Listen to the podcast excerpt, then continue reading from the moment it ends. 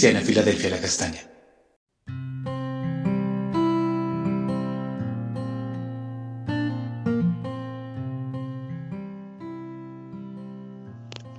Amada Iglesia, muy buenos días. Continuamos hoy con el altar familiar.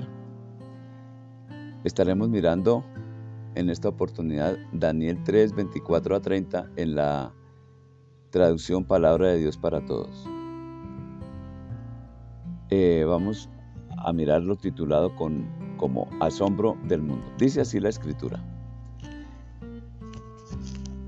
Nabucodonosor se puso de pie inmediatamente y preguntó asombrado a sus consejeros, ¿acaso nos lanzamos al horno solo a tres hombres atados? Claro que sí, Majestad, respondieron ellos, y el rey les dijo, pero yo estoy viendo a cuatro hombres desatados y sin quemaduras caminando entre las llamas. Uno de ellos parece un dios. Naucodonosor se acercó a la puerta del horno y gritó, Sadrach, Mesach y Abednego, siervos del Dios Altísimo, salgan de allí. Y Sadrach, Mesach y Abednego salieron del horno. Todos los alcaldes, prefectos, gobernadores y consejeros que estaban allí presentes se acercaron a los hombres. Todos vieron que el fuego no les había hecho nada, no se les había chamuscado ni un pelo y sus ropas estaban intactas, ni siquiera olían a quemado. Entonces Nabucodonosor dijo, Bendito sea el Dios de Sadrach, Mesach y Abednego. Él envió a su ángel para que salvara a sus fieles servidores. Ellos confían tanto en él que, obedecieron la que desobedecieron la orden del rey y arriesgaron sus vidas antes que alabar o arrodillarse para adorar otro Dios. Ahora doy otra orden. Cualquier persona de cualquier país o de cualquier lengua que hable mal o en contra del Dios de Sadrach, Mesach y Abednego será descuartizado. Su casa será destruida hasta que quede convertida en un montón de tierra y escombros, pues no hay otro Dios que pueda salvar como éste. Luego el rey Nabucodonosor nombró a Sadrach, a Sadrach, Mesach y Abednego en cargos mucho más importantes en la provincia de Babilonia.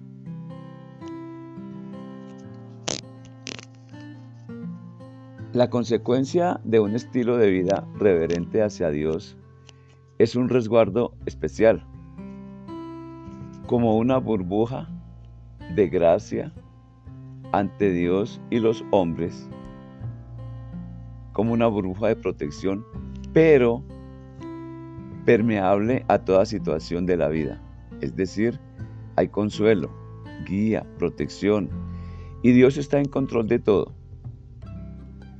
Podemos observar esto en el relato de la escritura para el día de hoy. También en la vida de Pablo, en los profetas como Isaías, Jeremías y muchos más que aparecen inéditos ante los hombres, pero presentes para Dios. En referencia podemos hablar de muchas vidas que sirvieron al Señor en los regímenes comunistas.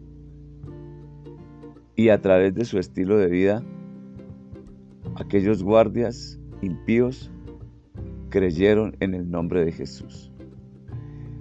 Notamos que las llamas y la temperatura no pudieron atravesar la burbuja, porque era vital para Nabucodonosor y su corte pagana ver en acción una vez más el poder y las obras del Dios del universo. Era necesario para testimonio a ellos. Muchas veces te habrá sucedido algo extraordinario a ojos de tu, de tu entorno para glorificar al Dios vivo y lo único que ves es el asombro de muchos, pero de allí no pasan.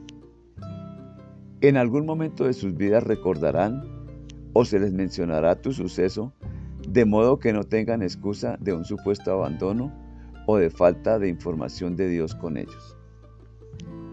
Hechos 9, 15, 16 nos habla acerca de esa conducta similar a la de Sadrach, Mesach y Abednego. Dice así la escritura, Hechos 9, 15, 16. Pero el Señor le dijo, Ve, yo elegí a Saulo para la misión de dar a conocer mi mensaje ante reyes, israelitas y gente de otras naciones.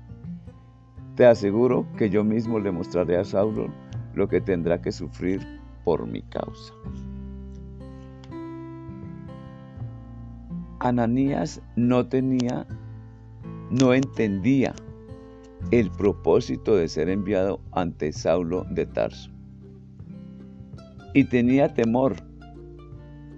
Pero en esa misión Dios le equipa con autoridad, gracia y amor para asistir a un enemigo de la iglesia de Dios. Daniel y sus amigos estaban en la corte de Nabucodonosor con el propósito de actuar a favor, de otros. A su vez, Ananías era enviado ante Pablo a causa de muchos como tú y yo.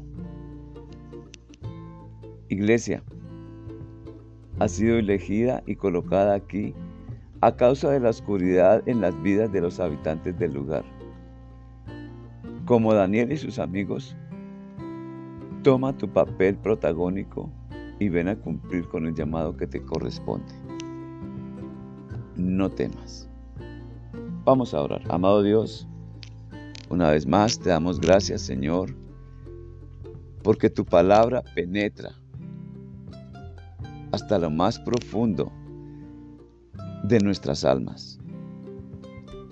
Tu palabra nos redarguye tu palabra nos instruye para ser ejercitados y capacitados en toda buena obra, Señor. Y aquí estamos, Señor, dispuestos para hacer tu voluntad, para ir a causa de otros, para atender tu llamado a causa de otros, Señor. Así como otros atendieron tu llamado por causa nuestra, nosotros, a quienes se nos ha recomendado el Ministerio de la Reconciliación, queremos atender a ese llamado. Ayúdanos en nuestra debilidad para atender con eficacia y como corresponde al llamado tuyo. Heme aquí, envíame a mí. Amado Dios, te damos gracias una vez más. Iglesia del Señor, que tengan un excelente resto de fin de semana. Dios les continúe bendiciendo.